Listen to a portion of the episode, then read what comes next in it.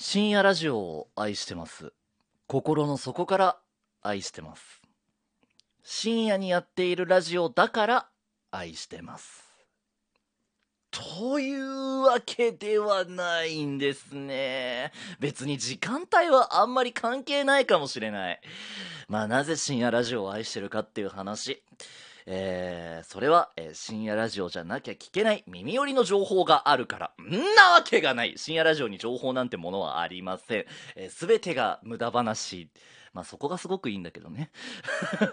えでもなぜじゃあ俺が深夜ラジオがそんなに好きなのかっていうと、まあたまたま俺が好きな人たちが夜に、えー言葉を選んだ本音を喋っていただけっていう。ここが一番大事。結局パーソナリティを。その誰が喋ってるかっていうところはやっぱりすごく大きいよ。まあそれがきっかけでどんどんどんどんいろんな人を知れたっていうのもあったりするんだけど、まあ結局のところ人だなぁなんていうふうに私は思います。で、この深夜ラジオを聴き始めてもう何年か忘れてしまった。お前に手を引かれて出向いた土曜日のたまり場。あれが何年前の出来事だったか忘れましたけれども、あのー深夜ラジオとかを聞き始めてから、こう、あからさまに自分の中で一個日常生活に変化が起きたというか、それは、えーその好きなラジオのパーソナリティの喋り方の癖が映るっていう。まあ、例えば、例えばで言ったら、まあ、ちょっとここからオタクな話になる。20秒、30秒オタクな話をすると、あの、オードリーの若林さんはよくなんとかなのよって言うんだけど、このなのよが映っちゃったりとか、あとその星野源さんのえバカじゃないのが映ったりとか、あの、伊集院さんのねえっていうのが映ったりとか、はいはいはい終わり。はい、オタクな話終わり。飛ばした？オタクな話聞きたくない人ちゃんと飛ばした？あ、あのまあ、これはね、ラジオじゃなくて配信だからね、飛ばすことが可能なんですけれども。みたいなのが映るのよ。で、これって、なんかその、いわゆる心理学でいうところの、そのミラーリング効果っていうのがあるらしくて、その相手の振る舞いをミラーのように映す。で、それをすることによって相手に親近感や安心感を持ってもらいやすくする心理効果っていうのがあるらしい。同じ動作をすることで相手が無意識に自分に近いって認識しやすくなるみたいなね。まあ、俺の場合は、その、ラジオブースという大きな大きな壁を隔てた向こうにいる人たちを、えー無意識に真似しちゃってるわけだから、まあ、あまりその、なんだろうな、別に、なんで、その人たちに対して強くその作用が起きてるとかそういうのはないんだけれども、それをやってしまうと。で、これがね、その日常生活に置き換えても同じで、その、まあなんだろうな、じゃあ例えばよ、例えば、居酒屋とかでさ、あー、じゃあすいません、ジンジャーハイボール一つください。どうする？何飲む？あー、じゃあ私もジンジャーハイにしようかな。とか言われたら、すごくグッとこない？これはい、それそれミラーリング効果みたいな。自分の、えー癖とか、自分の、えー動作とか、そういうのをなんか真似されるというか、まあ真似じゃないんだろうけど、無意識に起こるものなんだろうけど、まあ、まあ本当に癖とかだよな。が、その、相手に映ってるなって思う瞬間ってやっぱちょっと嬉しくない？で、やっぱりそれと同じように自分と似たようなことをしてる人に対しての親近感の湧き方すごくない？あの、まあ、生まれとかもそうだし、育ちもそうだし、好きなもの、何を見てるかとか、えー何を聞いてるかとか、何が食べたいかみたいな、そういうのが同じだと嬉しいなっていうのが僕はすごくあって、で、まあ、その、まあ今日なんでこんな話をしたかっていう話なんだけど、あの、まあ、僕はね、あの、3年とちょっと、3年半以上か、もう、えー本気の趣味で、本気の趣味で、えーラジオをずっとやってるのよ。で、このラジオをやってる理由っていうのは、まあ、一番最初に喋った、まあ、その、もともとは、えー同じ穴の、同じ、えー周波数の無地なとしてね、えーハマってしまったっていうのがもちろんあるんだけれども、この3年半の間、まあ、やっぱりやっててよかったなと思うのは、その自分自身の気づきだったり、そういうものに対する言語化をするっていうのが、自分のその精神的な面において、えーとても健全な行為だなと思うし、やっぱり世の中生きてて言語化してない人って多いんだなってすごく思ったりするのね。で、まあこれもラジオの良さの一個で、あの、お便りというものがありますけれども、まあ僕はこう喋り手の時にお便りをもらうこともあって、まあお便りを書くことはないんだけど基本的に。お便りをもらうことがあって、これが基本的にその、保坂さんって性格的に読みたくないお便りとかも結構あるんじゃないですかって言われるんだけど、これが本当にそんなことがないのよ。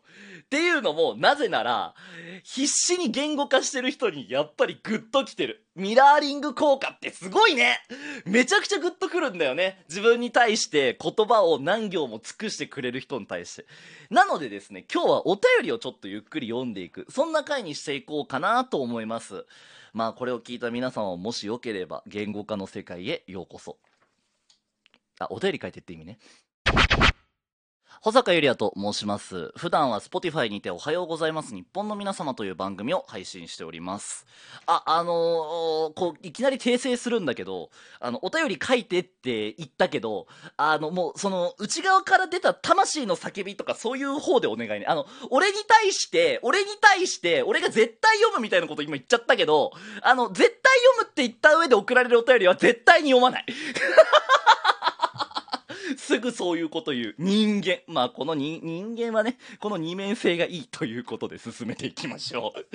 えーということで今日はお便りを読んでいこうと思います。えー過去2本、えーラジオトークというアプリに、えー私は収録配信を2本上げたんですけれども、えーそれに対して、えーいくつかリアクションが届いたので、えーそれをちょっと読んでいこうかなと思います。まあ、普通歌ですね、でもどちらかというと。ラジオネーム DJ 特命。えー最近お名前を知り11分かちょっと長いな全部聞けるかなと思いながら最新収録を聞きました。ありがとうございます。体感2分だったのであれ見間違えたかなと思って見直しました。見直しました。やっぱり11分でした。まあ画面をって意味だね。話術すごいですね。びっくりしました。ありがとうございます。こういうシンプルなやつすごく好き。こういうシンプルなやつ実はすごく好き。あのニヤニヤしてる。ちゃんとスクショしちゃうんだからこういうの。見直しましただって。これどっちの意味かな？これどっちの意味の見直しましたになるのかな？これわかんないよね。その、どう見直したのか。あなんかやっぱり、あれかな？あの、ラジオラジオってこいついっつも言ってるけどさ、実際のところ大してトーク力ないんじゃないかな、ポチで押した？聞いた？それで2分かと思っちゃった？11分の配信。見直したでしょ？こういう時にね、絶対に謙遜はしないって決めてんの。あの、褒め言葉と謙遜は、あの、本気の時しかしないっていう。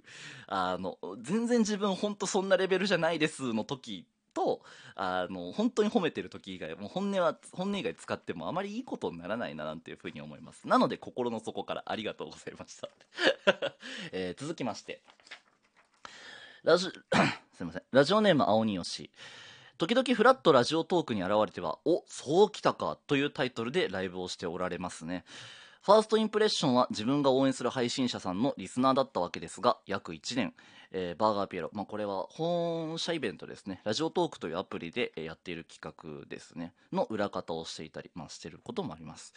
えーなんでラジオトークから離れてしまったかなんて話をポツポツと聞くようになりもしかしたらたくさんその間にあったことの一端を自分も同じように考える日が来るのかもしれないなと思うようになりました。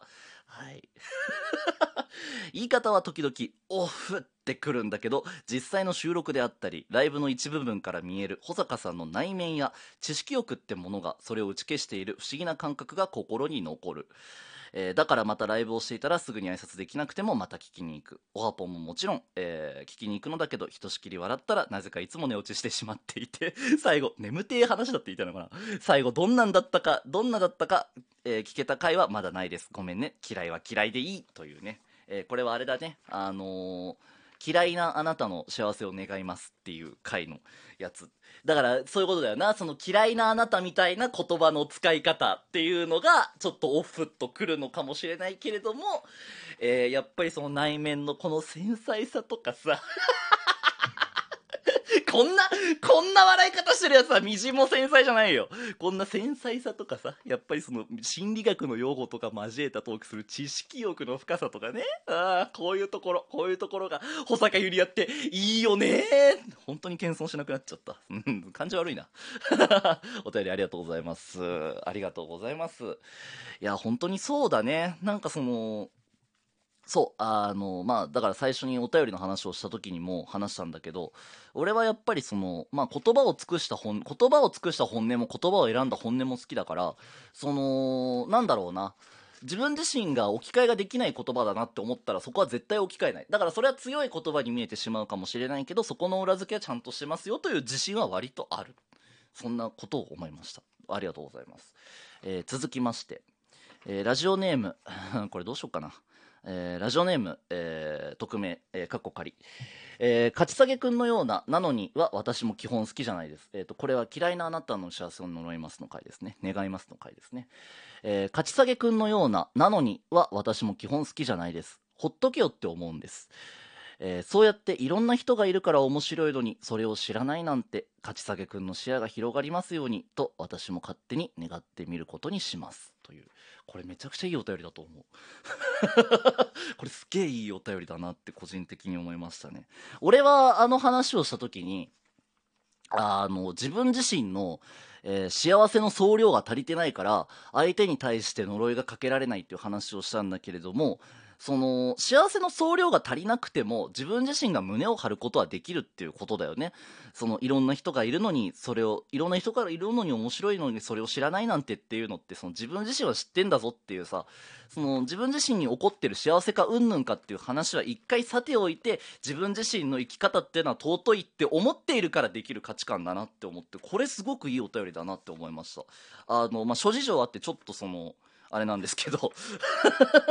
ちょっといろいろ考えるところがあったんでね。あの流暢には読めませんでしたけれども。うんありがとうございます。えーだからまあこういうこと。こういうのが私はとても嬉しいです。えーすいません。ちょっと尺的にねあのこれ以上喋れなくなっちゃうんだけど。バランスが下手か。まあ、またこんな感じで何か思ったことがあれば、えーお便りをくれると嬉しいです。トークテーマとかもしかしたら設けるかもしれません。まあ、今週は、えーこんな感じになります。